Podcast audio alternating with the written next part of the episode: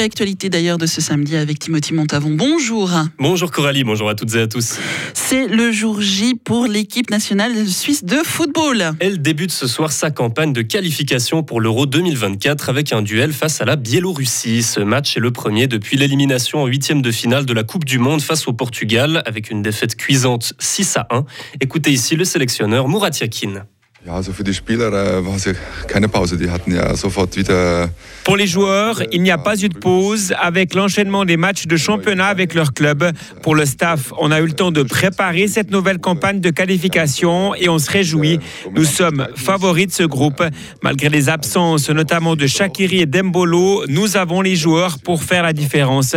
On a besoin d'un bon départ ce samedi et on veut commencer avec un résultat positif.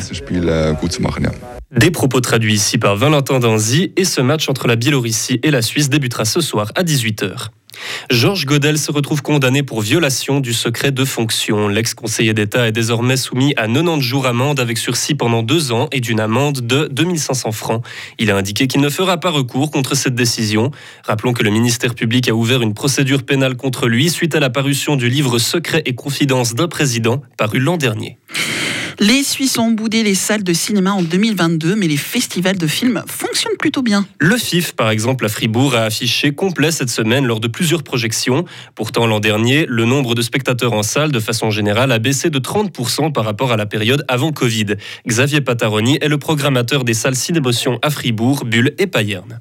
Je pense que depuis 37 ans, le FIF a réussi à stimuler la curiosité du public. Et je pense que même s'il y a eu plusieurs directions artistiques euh, tout au long des années, il y a quand même une ligne qui est marquée et les gens font d'une certaine manière confiance. A contrario, dans une exploitation de cinéma dite traditionnelle, les gens vont se baser sur qu'est-ce qu'en dit la presse, si c'est un petit peu leur acteur fétiche ou leur actrice fétiche, si l'histoire les touche ou pas. Il y a un autre accès à l'information qui fait que je comprends tout à fait que les gens dans un festival aient plus soif de découverte que dans le cadre du business quotidien du cinéma, puisque on a besoin pour retourner au cinéma en dehors des événements spéciaux de retrouver une certaine spontanéité. Et cette spontanéité, après les années Covid, elle est un petit peu dure à faire revenir. Le FIF, le Festival international du film de Fribourg, se termine demain. En Suisse, la vitesse des camions doit être limitée à 70 km/h. C'est l'exigence formulée par l'Initiative des Alpes, une association qui défend les paysages naturels alpins, qui s'attaque maintenant au trafic de marchandises sur le plateau. Elle veut aussi interdire les poids lourds dans les centres-villes. Par le biais d'élus socialistes et verts, l'Initiative des Alpes a déposé plusieurs interventions au Conseil national. L'élu verte genevoise Isabelle Paquier-Eichenberger. On part d'un constat qui est simple, on le sait, la mobilité, ça reste le principal source de gaz à effet de serre en Suisse. Ça veut dire tous les efforts qu'on fait par ailleurs dans l'industrie, les ménages, pour diminuer notre empreinte carbone, ils sont en fait anéantis par le fait que notre mobilité continue d'émettre beaucoup trop de gaz à effet de serre. Les progrès technologiques qui sont faits pour améliorer les moteurs, par exemple, sont anéantis par le type de véhicule toujours plus gros, toujours plus lourd qui circule. Et quand on sait que le transport des marchandises est responsable de 4% des gaz à effet de serre de la Suisse, il est important de prendre des mesures et c'est le sens euh, de notre paquet. Ces mesures réclamées font partie du plan de l'initiative des Alpes pour amener le transport de marchandises à avoir un bilan carbone neutre d'ici l'année 2035. Personne ne nous a poussé dans une direction, c'était la meilleure option du point de vue du Conseil fédéral. Ce sont les mots de Karine Keller-Souter concernant le rachat de Crédit Suisse par UBS. Elle affirme que même si UBS était dans une position confortable dans les négociations, ses dirigeants n'ont pas imposé leurs conditions dans cette affaire.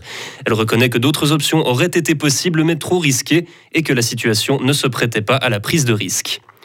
Plusieurs dizaines de milliers de manifestants à Buenos Aires, en Argentine, contre la dictature. Ils se sont réunis pour le jour des 47 ans du coup d'État qui marquait le début du régime autoritaire. Un ministre argentin appelle au devoir de mémoire pour éviter que l'histoire ne se répète. La dictature a fait environ 30 000 morts et disparus dans le pays, dont beaucoup d'enfants de parents militants pour la liberté.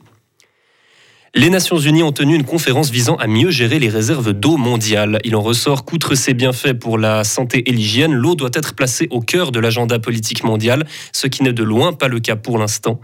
D'après le DFAE, la Suisse, pour mettre sa pierre à l'édifice, a pris plusieurs engagements comme allier la diplomatie de l'eau au développement et soutenir davantage l'ONU et l'UNESCO dans la gestion de cette ressource précieuse.